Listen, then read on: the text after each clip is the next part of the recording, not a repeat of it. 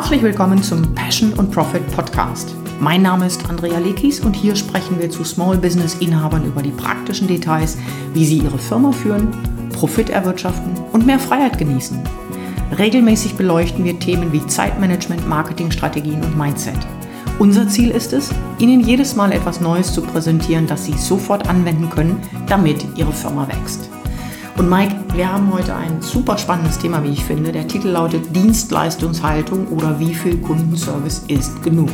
Ja, äh, sehr spannend. Äh, schon allein deshalb, weil wahrscheinlich auch viele bei dem Thema reich, reichlich Verunsicherung im Alltag erleben, wie sie sich verhalten sollen. Ja, ja. Ich, ich springe mal rein so ein bisschen über den Überblick, was wir heute machen werden. Dann wird auch noch klarer, äh, in welche Richtung wir damit gehen wollen. Aussagen wie wir sind Dienstleister oder der Kunde ist König kennt wahrscheinlich jeder Businessinhaber. Aber die Frage ist, darf ein Kunde wirklich König sein? Mhm. Und wir sprechen heute darüber, was guter Kundenservice bedeutet, wie falsch verstandener Service Ihnen und Ihren Kunden schaden kann und warum es für den Erfolg eines Business wichtig ist, zu einer klaren Linie zu finden. Also die drei Punkte, was ist eigentlich guter Kundenservice und was natürlich nicht. Zweite, warum Sie Grenzen setzen müssen, auch für sich selbst. Und der dritte Punkt ist, wie Sie zu einer Linie finden, können für sich in ihrem Business, um da zu sagen, das funktioniert hier für mich? Ja. Starten wir mal mit bei dem oder bei der Frage, was, Kunden, was guter Kundenservice eigentlich ist. Ja. Äh, für mich ist das relativ leicht zu beantworten, denn äh, guter Kundenservice ist für mich die Erfahrung, die ein Kunde macht. Also für mich hat Kundenservice sehr viel zu tun mit der Erfahrung, die der Kunde erlebt in der Zusammenarbeit mit mir. Mhm. Ja, und diese Erfahrung, da wünsche ich mir, dass die für meine Kunden oder für unsere Kunden etwas ist, die ähm, outstanding ist, die praktisch etwas Spezielles ist, etwas Besonderes ist. Ja, und zwar so besonders, dass diese Erfahrung des Kundenservice nicht nur Auswirkungen hat auf das, was da im Kundenservice eigentlich passiert, sondern dass diese Erfahrung auch, auch Auswirkungen hat auf die Kunden selbst und auf das Business und auf das Leben der Kunden, sodass die sich daraus etwas für sich mitnehmen können und dann vielleicht auch anderen davon weitererzählen, ja, von unserem Service, von dem, was wir bieten und so weiter. Mhm, ja, das ist für mich eigentlich das, was guter Kundenservice ist. Äh, das Erlebnis, was ein Kunde hat mit einem Anbieter. Dass das möglichst etwas ist, an das sich ein Kunde gern erinnert. Ja, an dieser Stelle ist es so, dass man sehr, sehr deutlich merkt, wie eng die Definition von Kundenservice in einem Unternehmen damit verknüpft ist, welche Kunden ich denn haben möchte. Also das ganze Thema Zielkunden. Ja, natürlich. Denn es ist so, jeder, der im Business, der schon länger im Business ist, kennt das. Es gibt einfach Kunden, die kann man nicht zufriedenstellen. No matter what. Ähm, es ist so und da muss man sagen, äh, das muss man dann einfach auch gehen lassen. Und das heißt, über die Frage, was ist denn kein guter Kundenservice, muss man sich zunächst einmal im Klaren sein, wie sollen denn die Kunden, die ich anziehen möchte, auf meinen Service reagieren? Ja, oder wer soll diese Erfahrungen letztendlich machen? Ja.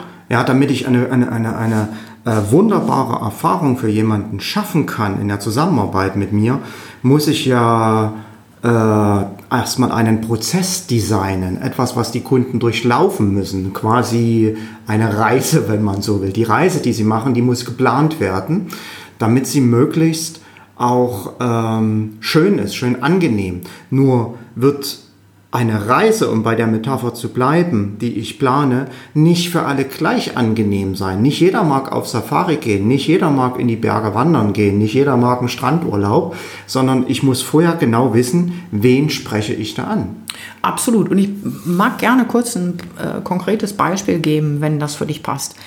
Hm, wir verwenden immer wieder regelmäßig in unserem Marketing auch sogenannte Offline-Aktionen, also sprich, alles, was postalisch versendet wird an Kunden. Beispielsweise haben wir vor einiger Zeit einmal wieder, muss man sagen, eine Aktion gemacht, wo wir Kunden, die immer mal wieder bei uns kaufen, tendenziell Angebote, die bis zu 100, aber auch ein paar Euros darüber kosten, indem man denen eine schöne Karte schickt, nicht Postkarte, sondern wirklich eine Karte, handschriftlich, einen Dreizeiler reinschreibt und sagt, hey, sinngemäß, danke, wir wissen zu schätzen, dass Sie bei uns kaufen.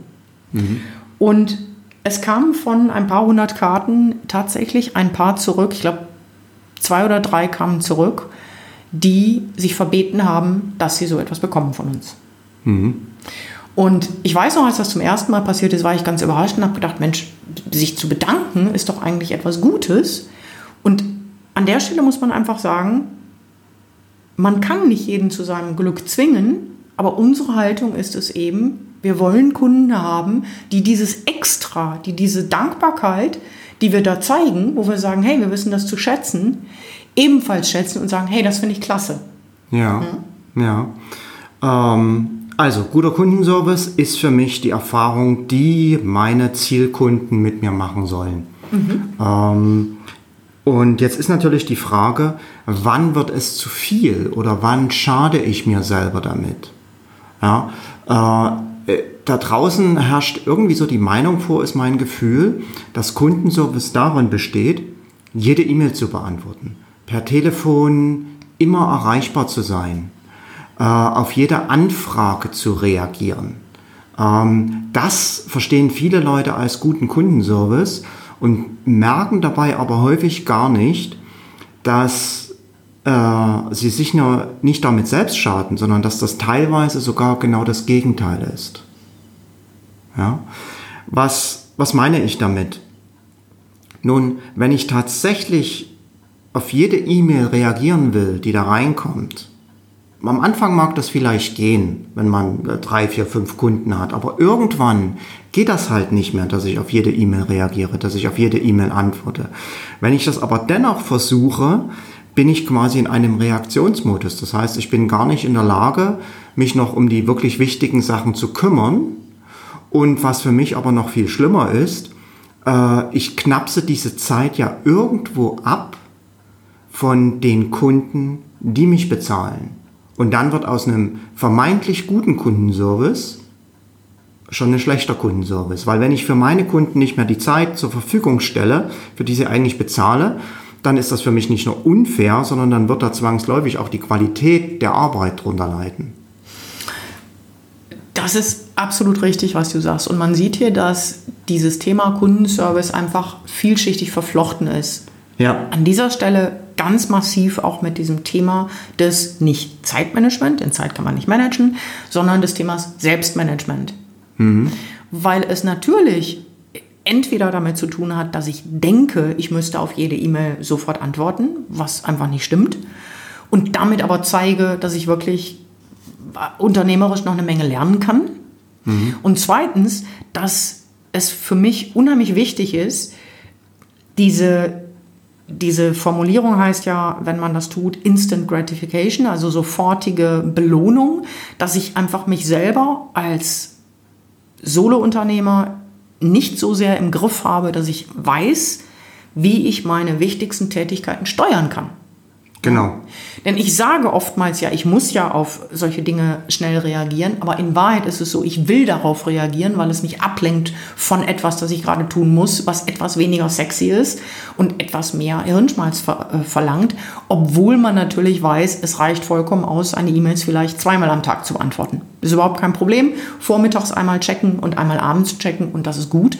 Kein Mensch erwartet es, dass man 24 Stunden rund um die Uhr erreichbar ist. Niemand. Ja, ja. Äh, ich denke mal, was hier auch mit reinspielt, ist tatsächlich, du hast es in deiner Intro erwähnt, ist tatsächlich dieses, dieses, dieses Denken, der Kunde ist König. Was für mich eigentlich der Anfang ist von einer total schiefen Beziehung. Denn wenn ich sage, der Kunde ist König, dann hebe ich quasi den Kunden auf einen Sockel. Ja, der Kunde darf alles, der Kunde ähm, kann von mir alles verlangen und ich liege ihm zu Füßen mit dem Gesicht nach unten. Ja, und das ist natürlich eine Beziehung, äh, die fatal ist, wenn ich, wenn ich so rangehe, der Kunde ist König. Denn äh, ich entwerte mich, ich entwerte mein Angebot und äh, ich helfe damit auch nicht dem Kunden. Denn äh, wenn ich jetzt von einem Kunden Katz buckle, wie soll er dann noch ernst nehmen, wenn ich ihm einen guten Ratschlag gebe oder wenn ich ihm sage, äh, lieber Kunde, in die Richtung, die du da gehst, die ist falsch, bitte geh in eine andere Richtung, mach den und den Fehler nicht. Das wird er nicht mehr ernst nehmen. Das heißt, ich tue dann sozusagen eigentlich in der Folge dem Kunden damit auch einen Disservice, wenn ich ihn überhöhe, wenn ich ihn auf einen Sockel hebe. Ja, zumal der äh, entscheidende Aspekt ist ja dabei, dass du oder wir als Businessinhaber in unserem Business die Regeln machen. Mhm. Und ich kann jemanden nicht so wirklich ernst nehmen mit einem funktionierenden Business, der keinerlei Regeln hat, weil ab, einem bestimmten, ab einer bestimmten Größenordnung geht es nicht mehr. Beziehungsweise ich würde sagen, ab einer bestimmten Größenordnung macht es auch keinen Spaß mehr. Weil ohne jegliche Regeln ist es fürchterlich aufwendig, eine Firma am Laufen zu halten. Ohne jegliche Regeln würde ich sagen, ist es sogar fürchterlich aufwendig, sein Leben am, am, äh, am Laufen zu halten. Aber der Punkt an der Stelle ist, dass ich natürlich als Kunde auch immer mal wieder versuche, Grenzen auszutesten. Nicht jeder, aber der eine oder andere versucht das.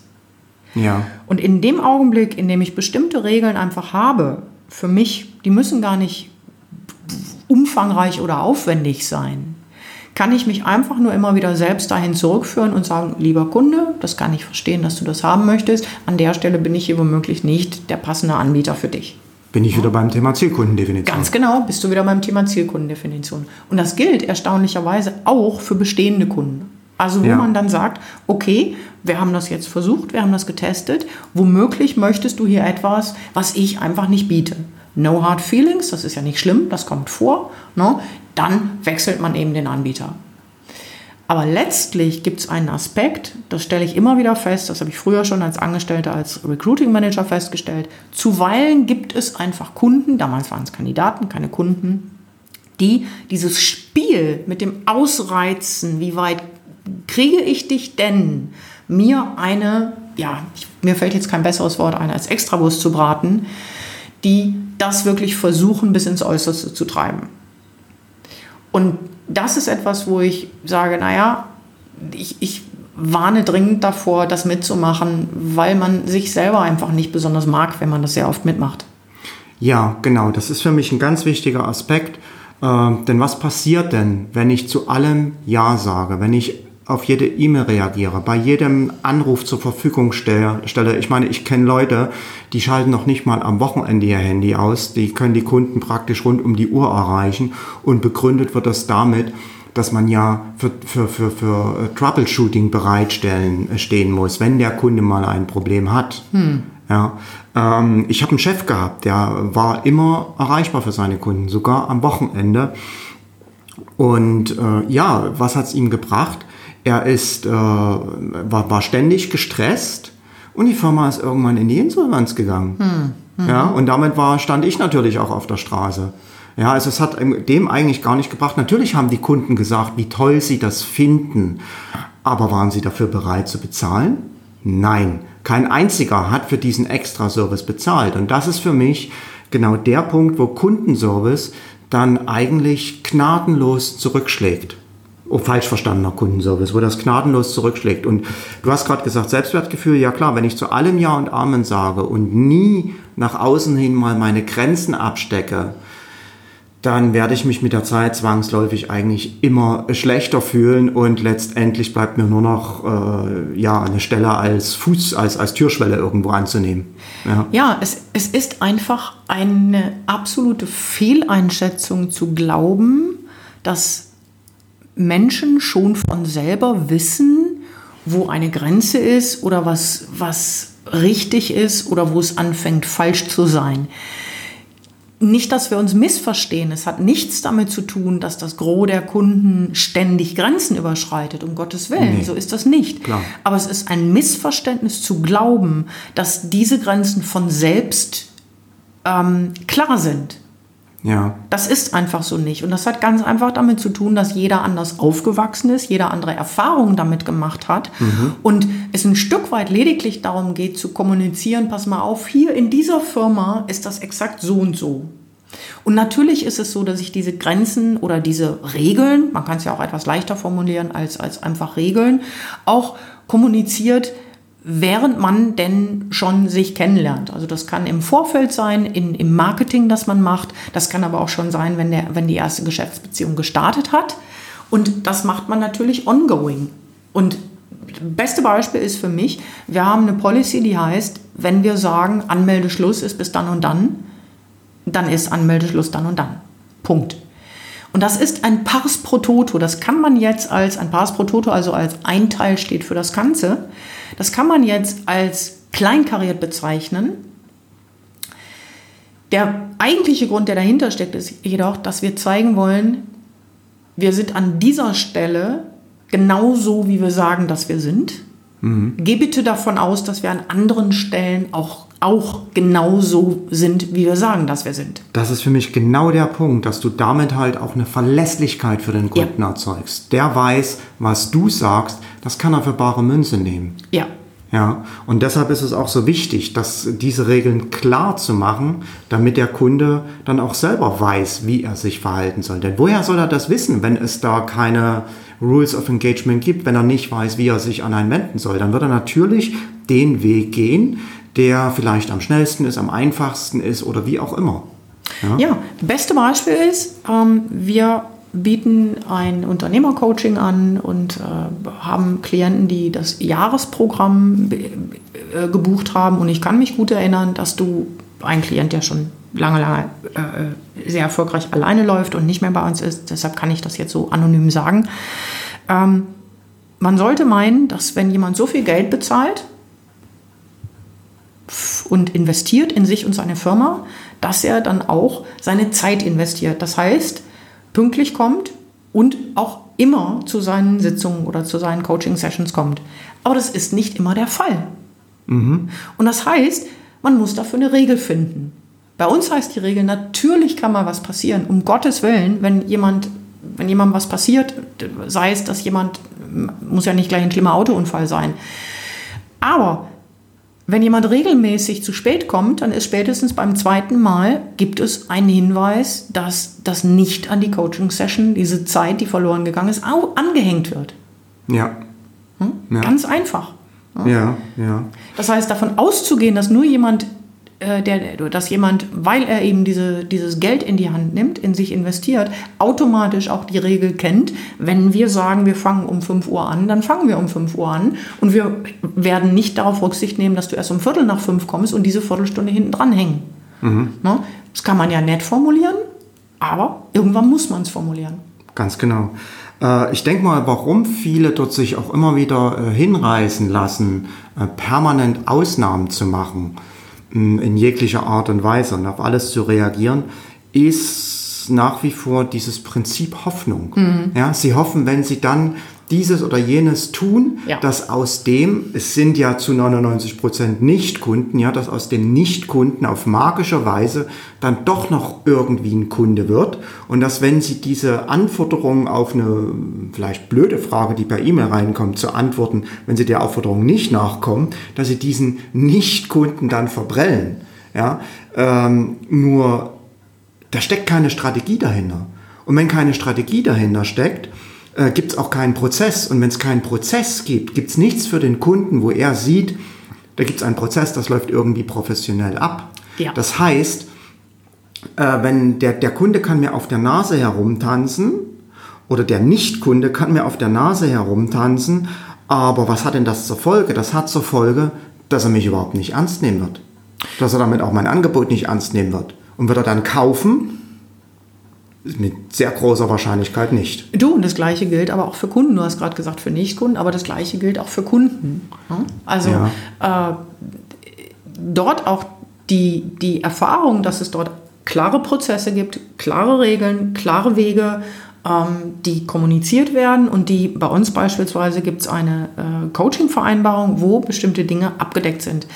Das Thema ist, dass das für den Kunden Sicherheit gibt. Ja. ja?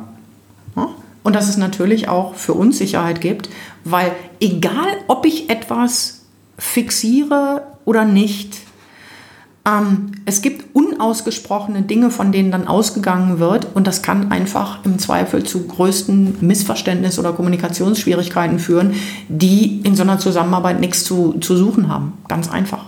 Ja, ja. Äh, wir haben ja gesagt, wir geben auch ein paar Tipps, wie man das für sich regeln kann. Und äh, ich glaube, ein paar sind eigentlich jetzt schon deutlich geworden. Also der erste Tipp ist, klare Grenzen zu setzen, mh, weil äh, ansonsten das, der eigene Selbstwert darunter leidet, weil äh, diese Grenzen auch dem Kunden Sicherheit geben, wie er mit uns interagieren kann. Und äh, Grenzen sind auch notwendig, auch das ist, glaube ich, bisher schon deutlich geworden, weil ich sonst keine Prozesse etablieren kann. Ja, ich komme ja vielleicht irgendwann an den Punkt, dass andere Leute bei mir mitarbeiten, andere Leute bei mir helfen und die müssen ja wissen, auf welcher Grundlage sie eine Entscheidung treffen müssen. Zum Beispiel, wie sie eine E-Mail beantworten sollen, so in, in unserem Sinne, so dass es dem Business hilft, dass es dem Kunden hilft. Und äh, wenn es dafür keine Regeln gibt, dann äh, wird das nicht funktionieren. Ja, und die Frage ist jetzt, wie kann ich anfangen, solche Grenzen oder solche Regeln für mich zu schaffen? Und das erste für mich ist da zu schauen, welche Werte sind mir denn persönlich wichtig im Umgang mit anderen Menschen, mit Familien und Freunden. Äh, und diese Werte sollten sich dann natürlich auch idealerweise widerspiegeln in der Kommunikation mit meinen Kunden. Ja, Ja. absolut. Ähm, ich denke allerdings, dass wir an dieser Stelle ein Beispiel geben sollten, weil das Ja, womöglich nicht jeder gleich weiß, wie sich das dann umzusetzen, wie sich das dann umsetzen lässt. Ja, okay. So, soll ich? Ja. Ja, äh, ja, also für uns ganz klar ist zum Beispiel, wir ähm, versuchen nicht eine Beziehung irgendwie zum Laufen zu kriegen. Ja, entweder es eine, eine Beziehung funktioniert am Anfang oder gleich zu Beginn oder sie funktioniert nicht. Und wenn sie nicht funktioniert, dann stecken wir da keinen zusätzlichen Aufwand rein. Dann versuchen wir das nicht zu reparieren in der Hoffnung, vielleicht gibt sich das ja mit der Zeit oder vielleicht äh, wird das schon anders und kommt doch zu einem positiven Ergebnis. Weil erstens wird das nicht passieren, äh, Und zweitens ist es auch so, dass wir äh, mit dieser Art und Weise oder, oder mit dieser Regel im Grunde genommen für uns Leute anziehen, die sich sowieso schon zu, von, von uns angezogen fühlen, ja, die sich sowieso schon irgendwie zu uns hingezogen fühlen. Ähm, das ist, ja, es ist eine Mindset-Geschichte im Grunde genommen. Ja, man, man, äh, man, in, man kommt gut klar sowieso. Ja, wir, wir haben hier etwas adaptiert, was ich aus meinen äh, Recruiting-Zeiten immer wieder so gesehen habe und als einen der wichtigsten Grundsätze überhaupt betrachte.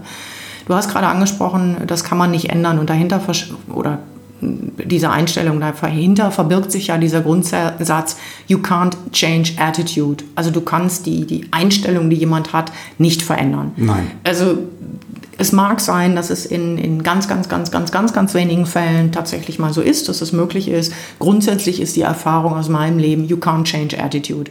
Und wir haben diese, äh, diesen Grundsatz, wenden wir an in der Einstellung von Mitarbeitern. Ja, wenn wir da feststellen, dass da etwas ist, wo wir sagen, oh, das passt mit unseren Werten nicht zusammen, dann reagieren wir da sehr schnell. Und das Gleiche ist aber auch natürlich im Umgang mit Kunden der Fall. Ja, ähm, weil in der Regel ist es ja so, dass ein Kunde die Beziehung zu einem Anbieter als eine Win-Win-Situation sehen möchte. Das ist der Idealfall, den, den wir haben wollen bei uns. Weil es ist Win-Win. Wir haben etwas zu bieten, Ja. was der Kunde im Moment nicht hat. Ja. Und er ist aber damit weder ähm, in irgendeiner Form hierarchisch untergeordnet, aber auch nicht übergeordnet. Ja, äh, das hat tatsächlich auch was, was mit Positionierung zu tun. Für mich ist das tatsächlich auch so ein bisschen rumdrehen ins Spiel. Das heißt, ich versuche nicht mehr dem Kunden etwas zu verkaufen. Doch wenn ich nicht mehr versuche, etwas dem Kunden zu verkaufen, werde ich, in, werde ich automatisch, ja, ich will nicht sagen zu dem Käufer, aber äh, dann nehme ich schon ein Stück weit die gegenüberliegende Position ein. Das heißt, ähm, der Kunde muss mir jetzt im Grunde genommen zeigen, warum ich mit ihm zusammenarbeiten soll. Ja, Ja, ähm, ich mache jetzt nochmal den Bogen, dass wir gesagt haben, wir machen ein konkretes Beispiel. ja. War das jetzt schon dein konkretes Beispiel? War das schon zu Ende? Ja, wir versuchen äh, nicht, dass äh, wir versuchen äh, oder wir wie habe ich gesagt, also wir stecken keine Arbeit rein, um eine Beziehung zum Laufen zu bringen. Ja, so. ich, ich sage es mal mit meinen Worten, wenn man am Anfang schon etwas sieht, wo man sagt, ups, das ist hier aber ein Red Flag, ne, dann sollte man es besser lassen. Bei uns geht das so weit, dass wir eine, das hat sich einfach im Laufe der Zeit so ergeben. Ne? Ich habe tatsächlich eine, eine Liste von, ich glaube mittlerweile sind es elf oder zwölf Punkten, wo wir wissen, dass wenn das der Fall ist, wir nicht miteinander arbeiten. Und das mhm. sind gar keine äh, äh, mirakulösen Dinge. Dazu gehört beispielsweise die Anzahl der Jahre, an, die jemand an Erfahrung hat in mhm. dem, was er tut. Ja. Weil, das, weil wir da die Erfahrung gemacht haben, dass das bestimmte Auswirkungen hat und die wollen wir so und nicht anders. Ja. Oder ähm, äh, das hat natürlich auch damit zu tun, mit, mit welcher Einstellung jemand an die Arbeit geht. Ja. Also ob, ich, ob er bereit ist, Dinge mal auszuprobieren, etc. Mhm. Ja, absolut.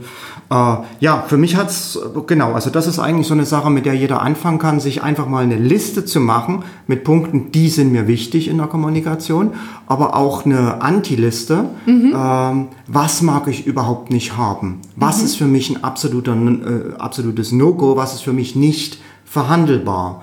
Und das kann man dann relativ leicht übernehmen. Äh, wir haben zum Beispiel auch zwei Fragen, die wir uns beim Beantworten von E-Mails immer stellen. Mhm. Ja, das sind zwei ganz simple Fragen und wenn die Antwort auf beide Fragen Nein ist, mhm. dann äh, wird die E-Mail halt nicht beantwortet. Ganz genau. Daran sieht man, dass solche in Anführungszeichen Regeln, wo man denkt, oh mein Gott, jetzt muss ich auch das noch für mein Business alles formulieren, die sind in der Regel sehr, sehr einfach. Und die haben sich bei uns darüber ergeben, ich sage mal, das klassische Thema der Mustererkennung. Man merkt irgendwann und ist dann aufmerksam und sagt, oh, guck mal, das ist quasi in fünf von zehn Fällen oder das war jetzt zehnmal hintereinander so. Und da können wir dann mit einer hohen Wahrscheinlichkeit sagen, dass das eine gute Sache ist, wenn wir das berücksichtigen. Mhm. Ja, und wenn wir das mit reinnehmen in die Gesamtsumme. Ja. Okay. Okay. Soll ich einfach nochmal zusammenfassen? Sehr gerne. Ein paar Punkte. Also, guter Kundenservice ist eine äh, guter Kundenservice ist dann ein guter Kundenservice, wenn die Erfahrung für den Kunden extrem positiv ist und zwar so positiv, dass sie auch Auswirkungen hat auf sein Leben, auf sein Business und dass er die Erfahrung auch gern von sich aus weitertragen möchte, dass er praktisch empfiehlt uns. Das mhm. ist für mich guter Kundenservice. Ähm, falsch verstandener Kundenservice ist es, für alles und jeden verfügbar zu sein, ständig zu reagieren, denn ähm, damit entwerte ich mein Angebot, damit entwerte ich mich selbst, mein Selbstwert wird darunter leiden. Und äh, es ist auch ein Disservice an meinen Kunden, den ich damit mache, denn die Zeit geht ja weg von, von, äh, von der Arbeit, die ich für meine Kunden leisten kann.